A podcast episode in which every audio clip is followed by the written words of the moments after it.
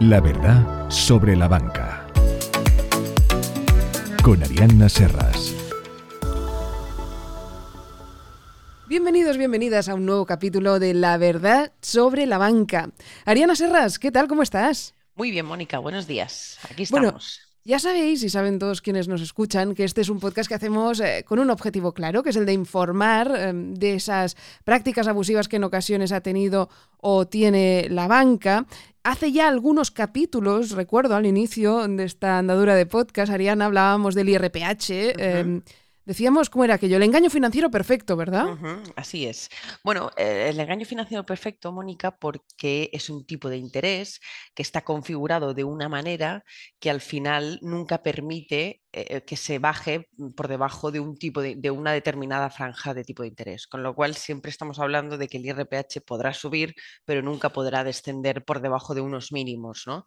Entonces, de algún modo, los préstamos y créditos hipotecarios que están configurados a ese tipo de interés, eh, referenciados a ese tipo de interés, saben que nunca podrán bajar por debajo del IRPH cajas. ¿eh? Hablamos sobre todo del IRPH cajas, que es el que desapareció en 2013. Luego podemos referirnos al IRPH entidades, que yo siempre le he dicho que el IRPH entidades es el IRPH bien calculado, ¿no? Pero de algún modo el IRPH cajas y el IRPH bancos eran dos tipos de interés que antes de su desaparición tenían una configuración que pues, no permitía que descendieran por debajo de un cierto puntos porcentuales, con lo cual podríamos catalogarlo así, como bien refirió el, eh, economista que publicó el informe eh, pericial tan potente eh, procedente de Mallorca y que nosotros hacemos valer a fecha de hoy nuestros procedimientos. Claro, decíamos también también en alguna ocasión has dicho, ¿no? Que es una especie de cláusula suelo encubierta también. Correcto, porque al final una de las, eh, una de las era una media aritmética. Entonces lo que ocurre es que está, pues, se, se, cogen los valores de los otros tipos de interés en circulación y los otros tipos de interés en circulación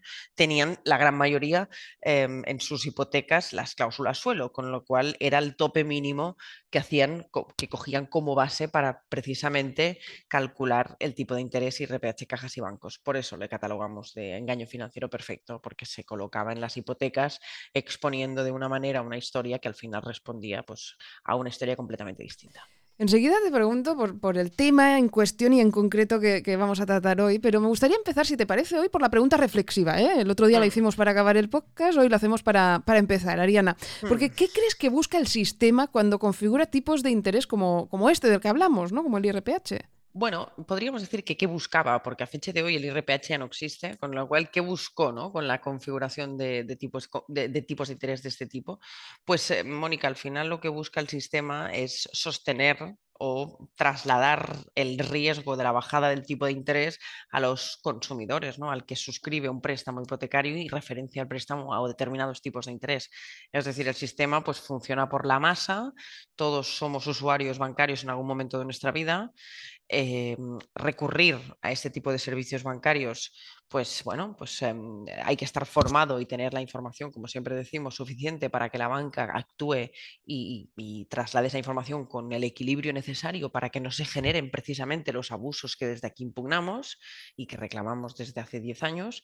Y pues bueno, eh, la banca lo que busca con este tipo de intereses es sostener la bajada del tipo de interés, es decir, mantener un cierto porcentaje de hipotecas a un mínimo tipo para generar unos ingresos mínimos que repercuten en que repercutan en una sostenibilidad de, sistema, de, tipos de interés a nivel sistémico, para poder generar otro tipo de corrientes. Es que al final es un, pez que se muerde la cola, son estrategias sistémicas, decisiones sistémicas, que, bueno, pues en este caso el IRPH afectaba solo a un 10% de los créditos, pero tantas otras hay en otro tipo de productos eh, con tipos de comercializaciones como en su día lo fueron las preferentes, ¿no? Era una manera de financiarse eh, a través de los ahorros de la gente, es decir, la banca, las preferentes servían como fondos propios a efectos de circulación eh, dentro de un balance. Entonces la banca, gracias a esa venta de preferentes, subía sus ratios y en consecuencia podía acreditar que podía seguir operando como la banca, como un banco, porque tienen unas exigencias de capital. De ahí aquello de la banca siempre gana, ¿no? bueno, la banca siempre gana en el sentido de que como somos tantos los que necesitamos de sus servicios o que hemos necesitado sus servicios o necesitaremos de sus servicios, em, al final siempre hay alguien ¿no? a quien poderle colocar algo, con lo cual es, lo que tenemos que, procurar que vaya cada vez pasando menos. Bueno, ahí la, reflexión del capítulo de hoy. Y yo recuerdo, Ariana, que, nos contaste que las reclamaciones por temas de IRPH, y, tú desde vuestro despacho tenéis mucha experiencia ¿no? en este tema, em, suelen acabar en un recálculo de la hipoteca al Euribor. ¿no? Entonces, en este sentido, y ahí entramos en el... En los, mejores casos, ¿eh? En los mejores casos, claro. Pero ahí entramos en el tema que, que nos incumbe hoy, ¿no? Que quería preguntarte, y es ¿qué pasa ahora que Europa anunció esa subida de los tipos de interés? ¿no? Eh, ¿El Euribor va a igualarse al IRPH? No sé. Pues mira, probablemente sí, de hecho ya está siendo una realidad. Es decir, el IRPH en TIADES está al 2 y pico y el Euribor ya ha subido por encima del 3, con lo cual estamos ahora incluso por delante, ¿no? por encima ¿no? con el Euribor. Pero también es cierto que las hipotecas que van referenciadas al Euribor, la gran mayoría, porque normalmente la gente que ya firma hipotecas a fecha de hoy suele ir a recurrir a ese tipo fijo, con lo cual ya mantienen una tranquilidad en sus pagos de cuotas venideras durante los 20 años de hipoteca que conceda la banca hoy, que quieran contratar hoy hablamos sobre todo, Mónica, de las hipotecas antiguas, de las que se firmaron entre el 96 al 2000, pasando del MIBOR, que era con la peseta, al Euribor, que es el euro, ¿vale? Con la entrada del año 2000 al Euribor, a las hipotecas que se firmaron hasta el 2007, 2008, 2009, ¿vale? Estas, estas, personas que firmaron este tipo de préstamos a 30 años, normalmente una hipoteca a 30 años, sabrás que los primeros 15 son prácticamente todo intereses, con lo cual que hoy suba el Euribor es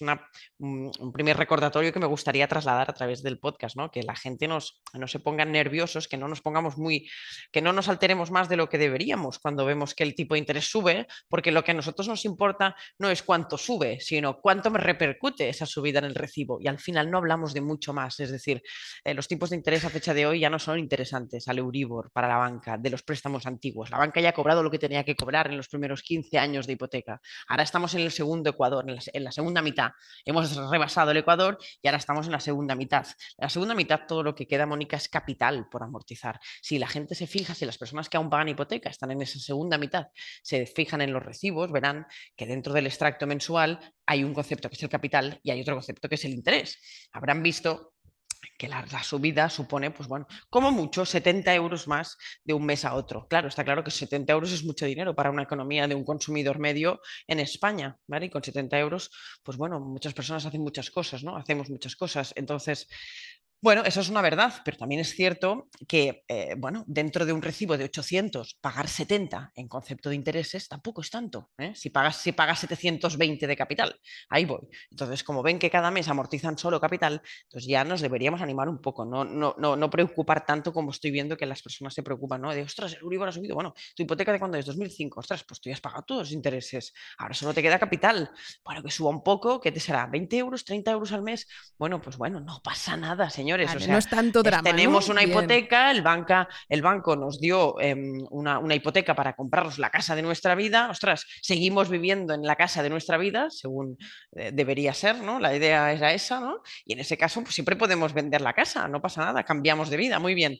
Pero en cualquier caso, eh, no nos olvidemos que el banco nos concedió una hipoteca a 30 años muy bien, problema del banco que haya dividido el crédito en esos años, bien para mí que me lo han dado y a partir de ahí, pues bueno, pues si tengo que, si me suben un poco los intereses, bueno, en verdad ya los he pagado todo, ahora van a empezar a amortizar capital, bueno, no, nos alarmemos tanto, veamos cuánto repercute y si realmente es proporcional mi queja, ¿no? O mi, mi miedo a la subida ya futura a lo que realmente puede llegar a ser. Eso está bien, ¿eh? Placando un poco miedos eh, generalizados, porque parece que, claro, como, los medios de comunicación, ¿no? Mm, eh, eh, dicen estos titulares tan grandilocuentes, a veces es como que la gente se asusta y, está muy bien que digas eso. Bien, si has firmado la hipoteca hace 15 años o más, no vas a notar prácticamente la subida de los tipos de interés europeos, ¿verdad? Claro, eso, eso es. Bien, pero... Em, de cara a las reclamaciones por el tema del IRPH, ahora que el Euribor sube, ¿vale la pena reclamar un IRPH ahora o no? Sí, desde luego que sí. Desde luego que sí, porque justo Europa está a punto de resolver ahora la cuestión prejudicial que planteó Palma de Mallorca, con lo cual es una, verdad que para obtener una buena respuesta lo primero es plantear una buena pregunta, ¿vale? Con lo cual a, buena pregunta, buena respuesta y es lo que Europa estoy segura que resolverá a partir de, supongo, de este principio de año 2023. Entonces, eh, por un lado, es muy importante estar a la espera de, recibir esa resolución, eso por un lado, ¿vale? Y luego, por otro lado, eh, sí que vale la pena porque la reclamación de cantidad, por mucho que suba el Euribor, es retroactiva, ¿eh? es hasta la fecha de esa subida, no pasa nada. En cualquier caso, toda la retroactividad pagada además, si hay un recálculo al Euribor, sigue siendo muy interesante para los consumidores que han tenido un IRPH de entre el año 2003 al 2013, que es cuando desapareció, que es cuando el tipo de interés se colocó casi al 4% y, apenas se movía de esa, no, no, oscilaba mucho, con lo cual sí que vale la pena. ¿eh? Invitamos a todo el mundo a que revise esos IRPHs y que se decida a tirar hacia adelante esas demandas si aún no lo han hecho, que hay mucha gente que lo ha hecho. ¿eh? Eso es importante. damos fe. No hay tanto que dais fe. Eh, digo que hacéis muchos procedimientos de este tipo y aquí lo sabemos desde aserras y, y abogados, pero es importante que, pues como tú dices siempre, ¿no? Las cosas se cambian a base de procedimientos como estos, ¿no? Y de denuncias y de reclamaciones a nivel quejas, judicial y de quejas, exactamente. Bien, bien articuladas. Porque no es lo mismo quejarse mal que quejarse bien. Hay que quejarse pues, dentro de unos mínimos donde la, la, articulación de esa queja tenga un orden y una, y, una, y una realidad, con lo cual, y que la queja sea una verdad, es decir, no ni oportunismos ni quejas mal articuladas. O sea, quejas bien articuladas y con fundamento. ¿eh? Claro, claro, pero hay quien puede pensar, oye, es que si sube mucho el Euribor y yo resulta que estoy reclamando esto y me recalculan la hipoteca, el Euribor voy a estar pagando más. Bueno, eh, mm, bueno, eh, en ese estamos también nosotros, es decir, nuestro trabajo también consiste en ir adaptando y articulando buenas demandas a medida que van saliendo acontecimientos nuevos, sistémicos, para que esos fallos de estas sentencias se ajusten a lo que estamos realmente buscando. Con lo cual, descuida que articulamos una salida para este tipo de escenarios. Por ejemplo, recálculo al Euribor o no, o recálculo a un diferencial más otro tipo de interés, o, bueno, o préstamos con otro tipo, o un tipo fijo desde la firma se puede articular también. Bueno, eso depende de lo que nosotros pidamos en los suplicos de nuestras demandas. Eso hay que ir viendo caso por caso. por eso hay que ir bien asesorado, para, para tener toda la información y hacer las cosas eh, pues bien hechas, quejarse bien, como decías tú, que me ha gustado mucho la, la, expresión. Oye, eh, el IRPH, recuerdo que comentaste que empezó a aplicarse como alternativa al Euribor en un momento en el que los tipos de interés subieron, ¿no? estaban así como por las nubes.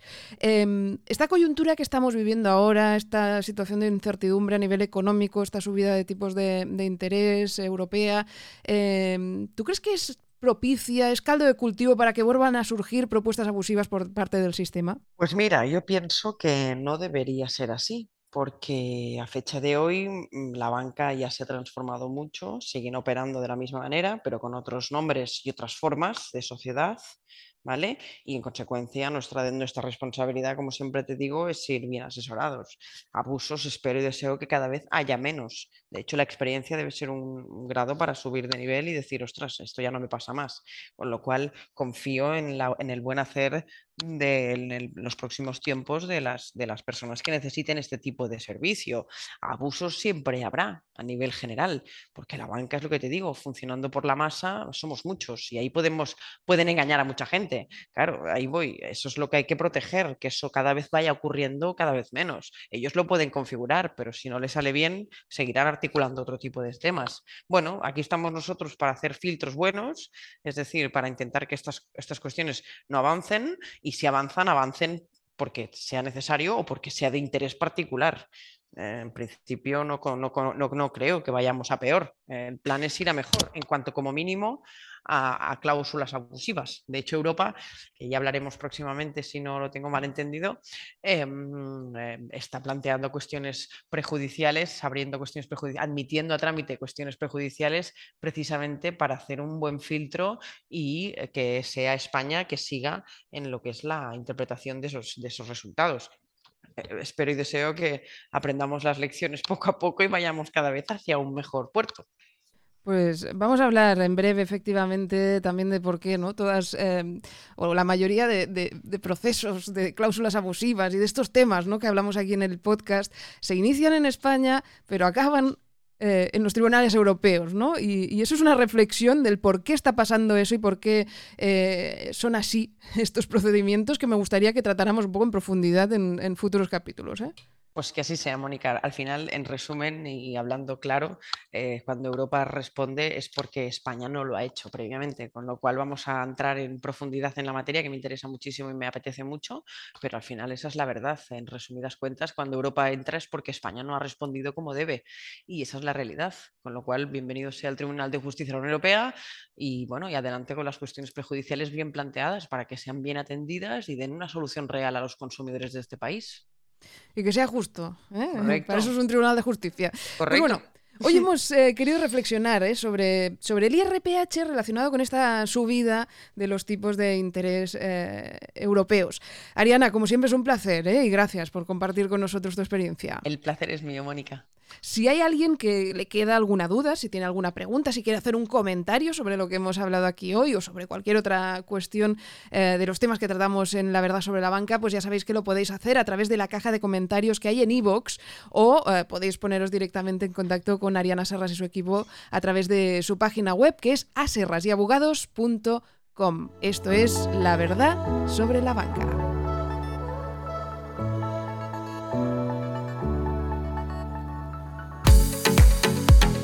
Si necesitas contactar con Arianna Serras y su equipo, visita aserrasabogados.com.